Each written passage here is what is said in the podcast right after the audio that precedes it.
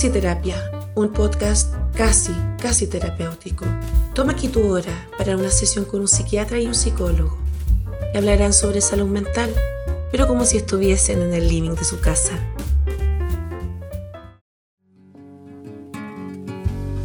Hola a todos, bienvenidos hoy a nuestro podcast Casi Terapia. Siguiendo con, con- con nuestra línea, vamos hoy día a seguir conversando sobre algunas emociones y para eso tenemos a nuestro queridísimo Raúl Carvajal. ¿Cómo está Eduardo? Bien, pues acá muy motivado porque el tema que nos trae hoy día es súper interesante. Está bueno, está bueno. Está bueno, sí. Está bueno hablar de las emociones. Me encanta el nombre que definiste para esto. ¿ah? Nuestro querido Raúl es el que más le pone cabeza ¿cierto? al asunto de cómo vamos a llamar el capítulo. El fin justifica los miedos. ¡Ah, qué buen título! Este hombre debería escribir un libro. Casi creativo. Resulta, resulta. Mucho mejor de la mayoría que he escuchado por ahí. así que estamos súper bien.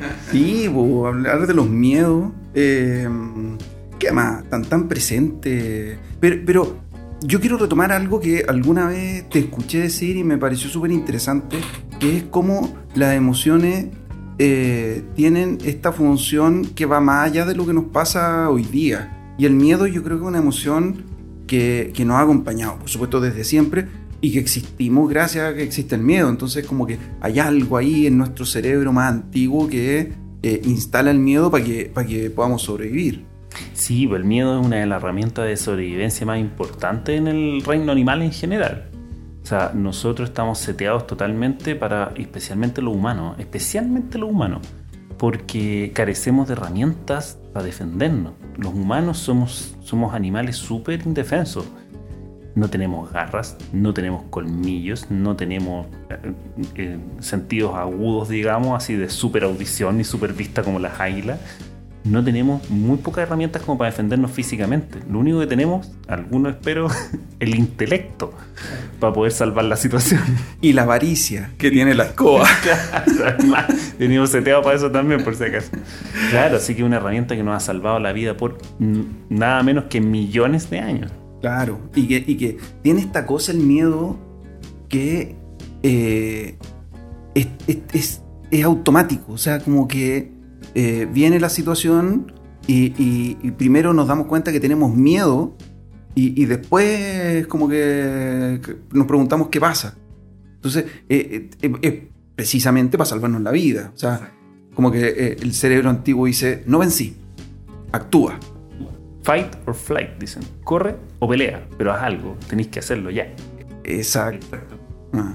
Entonces eh, es interesante lo, lo que pasa con, con el miedo. Fíjate, esto, esto me pasó años atrás, pre-pandemia. Hablemos de la, de la época pre-pandemia. Eh, yo iba de mi trabajo eh, en una clínica, entonces tenía que comprar algo o simplemente ir a satisfacer mis deseos de mirar las cosas que no podía comprar. Pero paso al Costanera Center, ¿m? Ah, un edificio eh, interesante. Y cuando voy saliendo por esta, una escalerita mecánica que básicamente hace que 500 personas pasen por dos hileras. Y veo, pues yo con mi mochilita, y veo una actitud sospechosa en el tipo de atrás. Ahí me dio miedo. Y desde el miedo lo que hago es que, como que tomo la mochila, la muevo, no sé qué hice, y- y- y avancé y me fui. Y me fui rápido. Llego, llego al metro, tomo el metro, y en el metro que me deja ahí para mi consulta, me bajo y digo, voy a revisar la mochila porque en una de esas me la abrieron.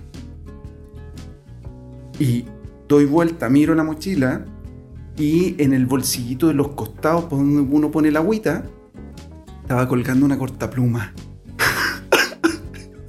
estaba colgando una cortapluma. O sea, yo viajé todo, eso, es tres o cuatro estaciones, con una cortapluma colgando de mi mochila. El miedo, ¿eh? ¿cachai? De- después estuve más perseguido con la... quizá qué pasó con esto. Bueno, ya sabemos que en el de confrontar o arrancar, lo tuyo parece que es más lo de arrancar. Totalmente, totalmente, patita, ¿para qué te quiero? No? otra persona podría haberse dado vuelta y decir, oye, ¿qué te pasa? ¿Quieres algo? ¿Ah? No, no, no, no. y menos mal que no lo hice, porque el, el tipo estaba más preparado que yo. Tenía todas las de ganar.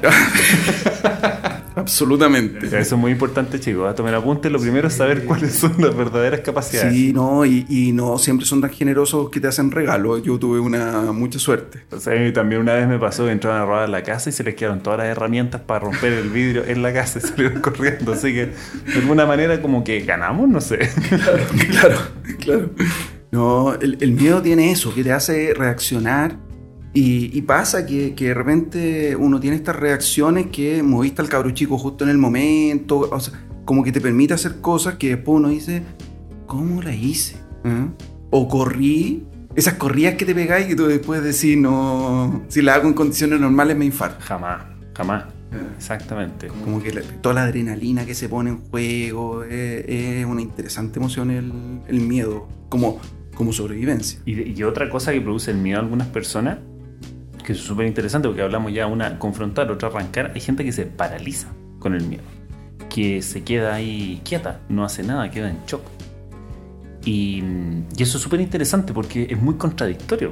Es, es- es el efecto que, si algunos lo, lo han visto en las películas, es el del ciervo que ve la luz en, en el- en- en la calle, digamos, terminan atropellándolo, no se mueve, se queda ahí estático mirando la luz. Ya. O los conejos que están más cerca. O los con... Claro, eso se llama el local. He visto mucha película gringa, parece. Sí. Te falta más campo. Me falta campo, sí, es verdad. Sí, me falta. Estoy muy, cita- muy citadino. Menos Netflix y más campo, Eduardo. Y eso que viví tres años en Molina, pues debería tener algo más de calle, pero bueno. Pero es verdad, hay gente que se paraliza y coincidentemente la- yo creo que es la gente que más consulta, la que no sabe cómo digerir el miedo. Ujú. Y, y pasa también eh, en, esta, en esta lógica de sobrevivencia que eh, en, en la consulta probablemente también te pasa que lo que uno más ve, o casi exclusivamente lo que ve, son los miedos que están en la cabecita, esos miedos que no, son, no tienen que ver con algo que, que, que existe y que pasa, sino que el miedo a lo que podría pasar, el miedo a lo que podría ser, el miedo a lo que me temo siempre. Vaya pesadilla, corriendo con una bestia detrás. Dime que es mentira todo, un sueño tonto y no más. Me da miedo la enormidad, donde nadie oye mi voz. Los miedos a los que nos enfrentamos ahora son una especie de fantasmas. Son de hecho, y, creo que esto es súper importante destacarlo para que la gente lo entienda, es el mayor generador de miedo actualmente es la incertidumbre. Eso es el mayor generador de miedo, es qué va a pasar, Eh, voy a alcanzar a, a llegar a fin de mes, Eh, me van a alcanzar las lucas, voy a poder pagar la deuda, Eh, mi, mi hijo va a poder terminar la universidad, la enfermedad en la que estoy, mi cáncer, eh, qué va a pasar, me voy a salvar, me voy a morir. Eso es lo que la gente actualmente le dispara el miedo eh, y todos los sistemas de alerta que significa eso. El estrés, digamos, que eso es el sistema que, que activa el miedo. Claro. Y estamos plagados de incertidumbre. Como que somos una sociedad de incertidumbres.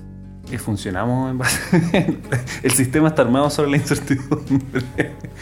No, yo hoy tengo otra teoría, que está, está, el sistema está armado sobre la, la desconfianza, de la duda hacia el otro. Ese, ese es nuestro sistema. Que, que, que- fomenta el individualismo. Exactamente. Hagamos, hagamos un, un ejercicio sencillo. Usted que no está escuchando y eh, tan interesado, interesada, y vive en un edificio, haga un ejercicio sencillo. ¿A cuántos vecinos conoce? Exacto. Eh, ¿Qué? súper fuerte. A mí un- tengo, nunca voy a olvidar un vecino muy desesperado que estaba en la casa. Llegó un día eh, porque tenía que un problema en el trabajo, algo así. Nosotros apenas nos habíamos hablado un par de veces, saludado probablemente. Y llega con la hija, muy chiquitita, cuatro años, una cosa así. Y me dice, oye, por favor, necesito urgente ayuda. Es lo único que me atreví a tocar la puerta. ¿Me puedes cuidar chica un rato? Y yo tengo que salir corriendo y me impresionó porque dije, nivel de confianza, apenas nos hemos saludado, yo podría ser fácilmente un psicópata que, punto aparte, espero que no lo soy, por si acaso, ¿eh? Para no- y, y nada, menos mal que tengo a mi hija también, así que al final se hicieron requete contra amiga y terminamos jugando toda la tarde. Después el problema era que la niña no se quería ir, digamos.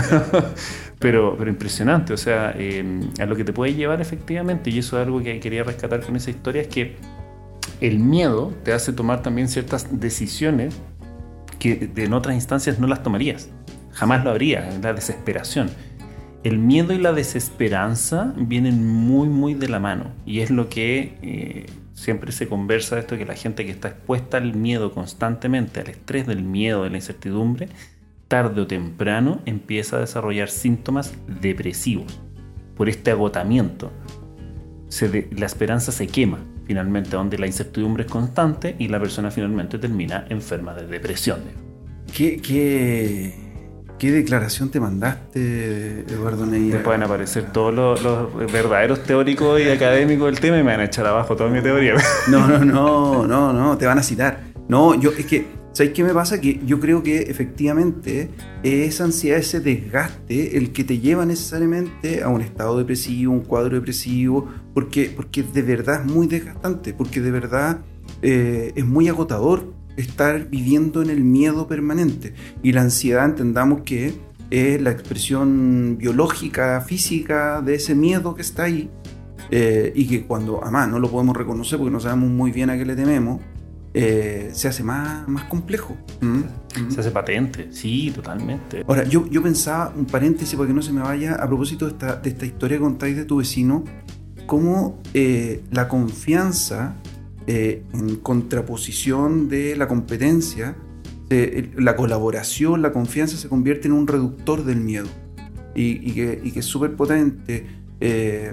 Y, y yo creo que por eso eh, voy a recoger el carnet en este minuto, por lo que voy a decir, pero cuando uno veía el Chavo del 8, Esta, esta es la recogida de carnet que ya va a, ocu- va a ocupar cada, cada episodio, va a tener una recogida. Sí, y, al- y algunas cosas las voy a tener que explicar. Pero, pero cuando uno veía el Chavo del 8 en la comunidad, con todas las peleas y todo lo pero, pero, pero era una comunidad y, y- y había ese sentido ¿ah?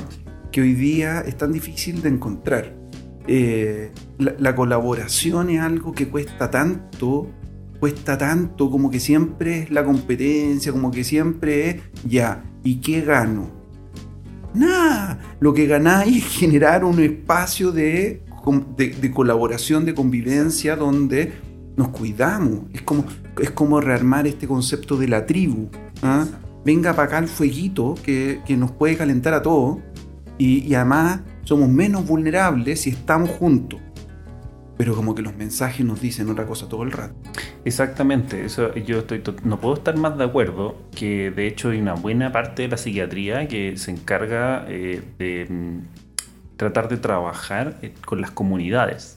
La psiquiatría comunitaria de hecho lo que apunta y lo que está seguro es que al fortalecer una comunidad, al hacerla digamos muy bien relacionada, que se conozcan sus integrantes, una comunidad que normalmente se describe como un grupo entre 100, 150, máximo 200 personas, digamos de confianza que realmente se conocen, se arma una red que hace que todas estas, digamos, dudas, eh, eh, ¿cómo se llama? Eh, falta de, de certeza, digamos, todos estos miedos, se empiezan a sentar y a apoyar unos con otros.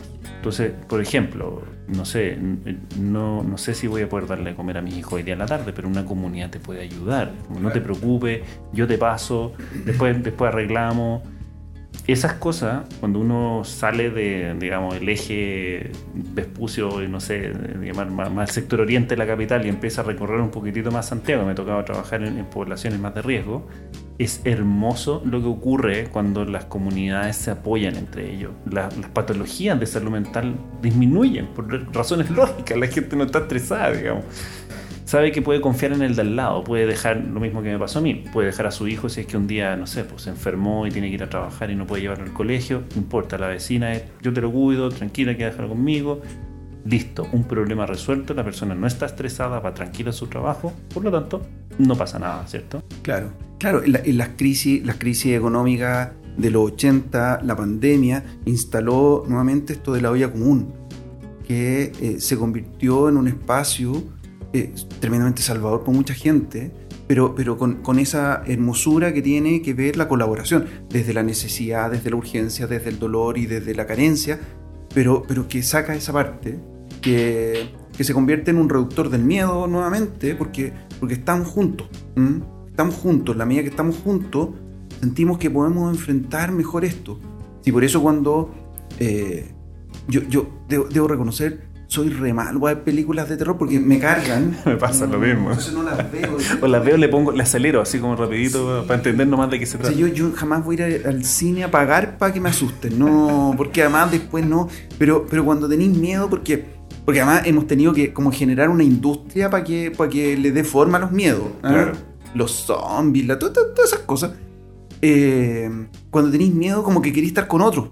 Sí, exactamente. Solo, no. No. O sea, oscuro y solo viendo una película de terror. De más que era un valiente que, que lo hace, pero no, yo no, gracias.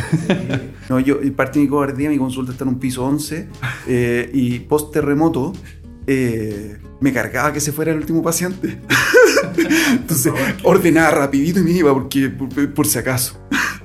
y si me podéis esperar, mejor. Pero bueno, e- es un ejemplo. Este, este, qué buen ejemplo lo que tomaste a propósito de, porque también pasa que los miedos tienen que ver mucho con lo que uno sabe o no. ¿ya? Un, un gran motor del miedo, del- del- del- del no saber qué va a ocurrir, es precisamente la ignorancia, no saber qué es. Cuando uno se enfrenta a algo desconocido, lo más probable es que primero te va a dar susto, ¿cierto? Va a haber un cierto rechazo. Entonces, aquí traigo esto. Hacia Chile, lo que todo chileno sabemos, de buena cuna en Chile, sabemos que sí o sí te va a tocar vivir un terremoto. O sea, tenlo por seguro, digamos. Por lo tanto, nuestro miedo a los terremotos es harto más bajo que otros países en donde no suelen vivir terremotos y vienen de viaje a Chile y se enfrentan al primer temblor y dicen, se acabó el mundo. O sea, yo lo vi, nunca voy a olvidar. ¿ah? Habían, estábamos en un mall eh, aquí capitalino, ¿cierto? Y en, en la sección, en el, en el patio de comida, estaba un agente de aseo que evidentemente era extranjero. Creo que habían venezolanos, probablemente haitianos también. Y se notaba que por la relación que tenían, llevaban muy poco tiempo. Y tuvimos un temblor más o menos, esa vez me acuerdo que fue 6 puntos y un poquito más. O sea, un temblor que ya uno dice, está fuerte. Este, en el- en el- para los que no son chilenos, por si acaso, está fuerte significa 6, 6.5 más o menos. Ah, eh, está temblando, eso es 5, 5, 5.5. No, está fuerte, este está fuerte, se movió harto. La cara de los trabajadores casi se mueren. Una señorita se puso a llorar, fue un desastre. Y yo seguí comiéndome mi hamburguesa, digamos. No, Exactamente. no tenía, sabía que no iba a pasar nada. Es como, ya está fuerte, pero esto es pan de cada día. Entonces, es la certeza. Uno sa- sabía lo que iba a pasar, uno ya ha vivido esto. Y no le da miedo, no le dispara ninguna alarma. La persona que no lo había vivido casi se muere. O sea, iba a arrancar, estaba arrancando y los otros lo agarraron en el fondo. Entonces, creo que eso ejemplifica un poquitito lo que puede ocurrir. Totalmente, sí. Yo me quedé con este, está fuerte, como que en está fuerte uno, uno busca la lámpara. ¿ah? Como- cuánto se mueve. Claro, para calcular más o menos qué grado es. ¿ah? La- Lo típico es la lámpara, y que más uno mira el poste afuera, si se está moviendo. Todo esto desde la silla, no, no, uno no Sí. se para de la silla. O sea, si en este momento se pusiera a temblar, nosotros seguiríamos hablando, lo más probable, y, y- y probablemente diríamos, oh, parece que está temblando. Hay un video icónico de un periodista que es echado en la silla con un terremoto 7 punto y algo, ya ni me acuerdo, se molestó solo en ver la hora, digamos. Claro, claro. Ahora, tomando lo que tú decís, yo, yo diría que, mira, la, la gente que es más temerosa, la gente que evita más las cosas, la gente que le cuesta enfrentar, eh, el, el miedo, lo que, lo que le produce esta necesidad como, o lo que le genera miedo es como tener que enfrentar algo que cree que no va a poder resolver, qué sé yo. En la gente que es más organizadita, más estructurada, el miedo el miedo a perder el control. Entonces es interesante cómo eh, los miedos son distintos porque eh, ciertamente, no sé, pues alguien que es más organizado, tener que, ten- o sea, si tiene una discusión, probablemente eh, la va a poder tener sin problema y no la va a evitar. Pero un temblor, un terremoto, como le da la sensación de pérdida de control, lo puede descolocar mucho más. Entonces los miedos nos tocan también dependiendo de cómo funciona nuestra cabecita. Eso es súper importante cómo estamos estructurados también para enfrentarlo. De hecho, de hecho, esto la industria en general, digamos, de las noticias, de la publicidad, lo tiene, pero muy claro cómo funciona el, miedo en la cabeza de la gente. Por ejemplo, el miedo hace algo muy interesante, que te hace poner más foco en algo. ¿ya? Como, que, como que la luz del el spotlight, le dicen los gringos, el foco se va a la atención a un punto nomás. Y no es raro, y esto es un ejercicio que hago con todos mis pacientes, le digo, mire, en el noticiero, fíjese cuántas veces muestran la misma imagen del robo. Cuéntelas, ¿cuántas son? Normalmente son 8, 10 veces que pasan el mismo video una y otra y otra vez cuando con una bastó, digamos, ya quedó claro, dos puede ser como si es que no vi bien el robo, digamos, pero 10, ¿por qué está rodando todo el rato? Y además los invito a que escuchen la música que ponen de fondo. Oye, como, como siento como que estoy viendo, no sé, eh, ¿cómo se llama esta? Eh, eh, Yo no tiburón, quiero- tiburón, estoy viendo tiburón. Yo, yo- yo estaba pensando en eso, pero es que es tan vieja que no, ya no, ya, ya No, no. la he el me lo he visto todo, así que- ¿Y por qué lo hacen esto? Esto no es coincidencia, tampoco es teatralidad, es simplemente porque saben que al generar esa sensación de miedo, con música, con el fondo, lo mismo que hacen las películas, la película hace lo mismo. El- uno empieza a concentrarse más en lo que está viendo, en ese punto. Y van a descubrir justo en ese punto álgido de miedo que el comentarista o el quien esté presente, el presentador de noticias, dice, volveremos con esta información ahora a un corte comercial. ¿Por qué justo ahí? Qué raro, justo cuando yo quería saber más. ¿Por qué? No es coincidencia. Ahí vienen los comerciales y el foco ya está robado ya, digamos. Y esto lo hacen, lo hacen en todos lados, digamos. Es una estrategia súper común. Y, y- y eso siempre me ha llamado mucho la atención porque la- una de las primeras indicaciones que le recomiendo a la gente que está con algún trastorno ansioso es, le recomiendo mucho dejar de ver las noticias y ocupar mejor, en vez para leer las noticias, ya, si, si alguno es más viejito, digo, el diario puede ser, digamos, que ya da más calma, uno elige lo que quiere leer, ¿cierto? El titular que le llama más la atención.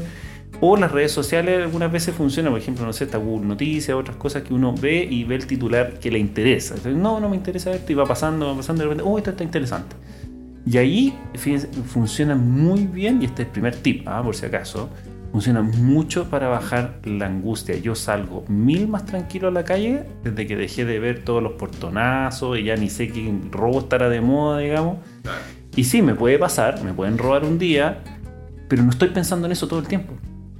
Eso es lo, lo que yo creo que es, que es útil. Hay- una, hay una construcción de la realidad que tiene que ver con lo que se elige mostrar.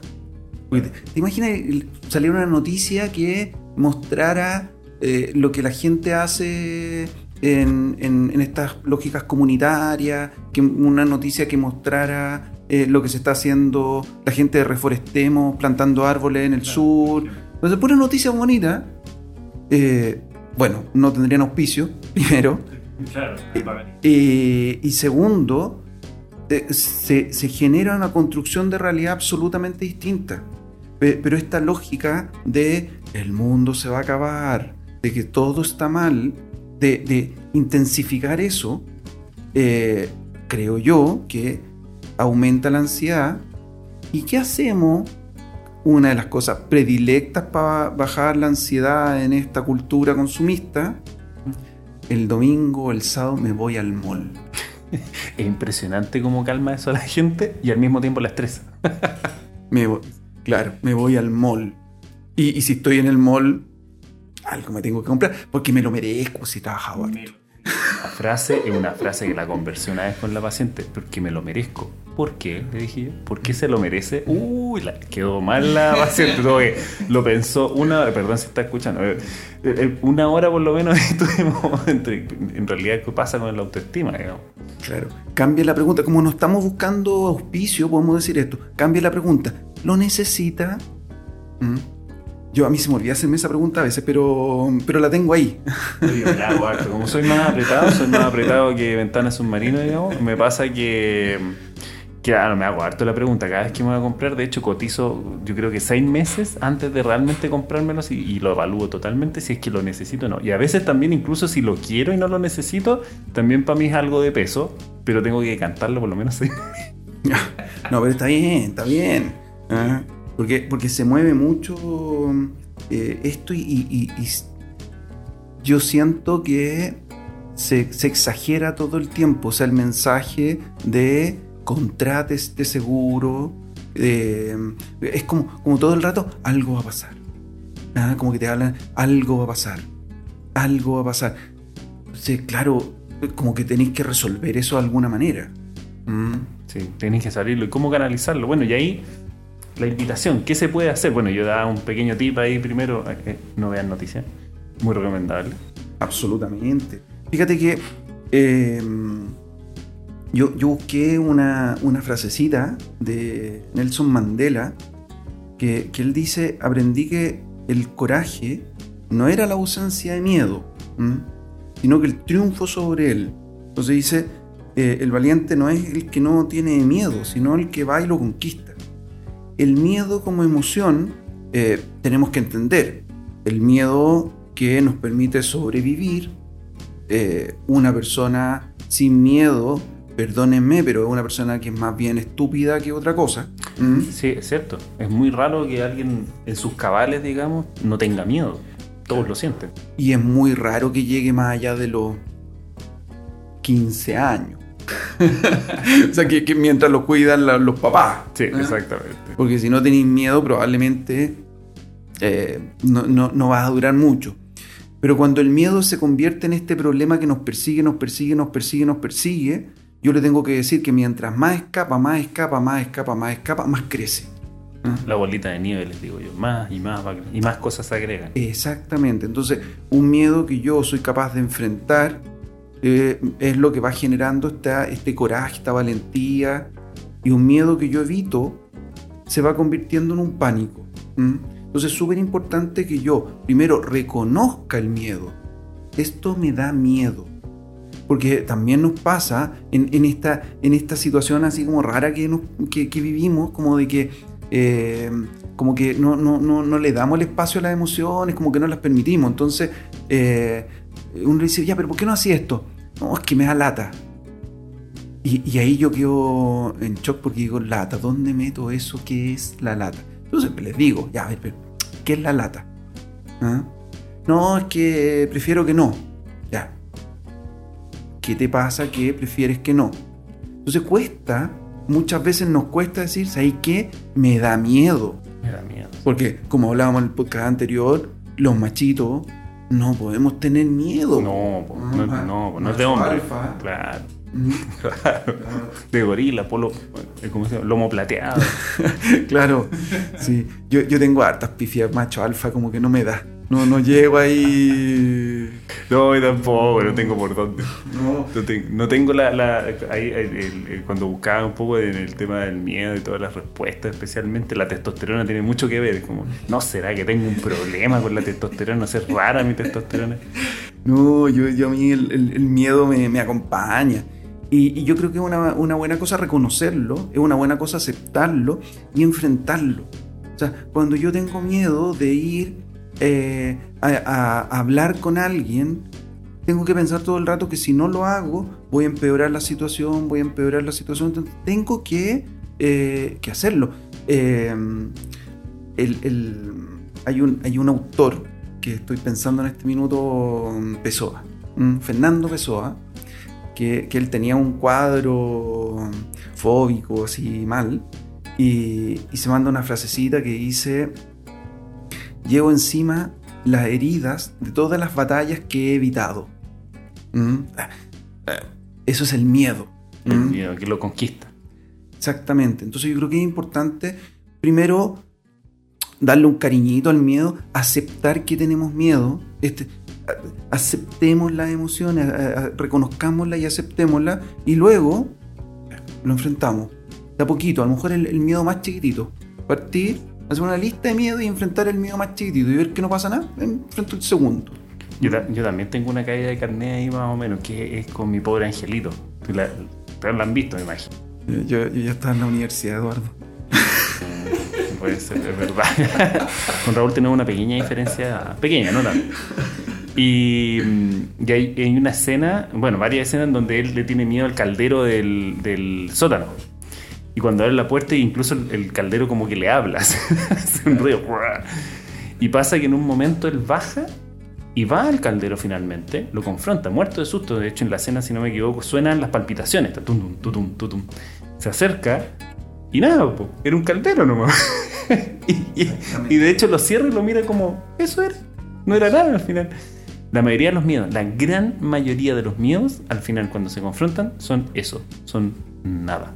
Así es. Por- por- y por eso es importante darse la oportunidad de enfrentarlo, para darse cuenta que eh, lo que se instala es el miedo al miedo.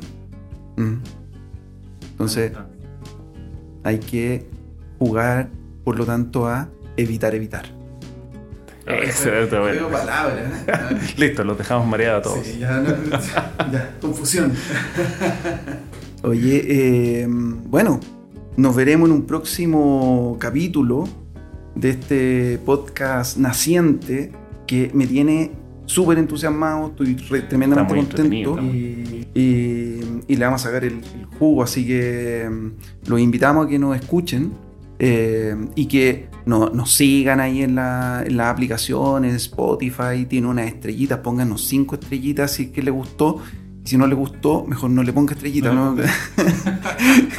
y pónganos seguir para que de, de alguna manera también eh, nos vaya ayudando y nos vaya estimulando a seguir. Y, y en el Instagram que vamos, vamos a tener que se llama Casi Terapia Podcast, eh, mándenos comentarios, sugerencias de temas, eh, interactuemos para que, para que la cosa sea más en comunidad, sea más en- desde la tribu. Así que ahí nos siguen en arroba casi terapia podcast. Así es. Así que nos vemos la próxima Nos vemos, Raúl. Qué gustazo grabar esto. en este espacio casi, casi Casi. terapéutico. Casi Terapia, un podcast casi, casi terapéutico. Nos vemos en una próxima sesión, en este espacio casi, casi terapéutico.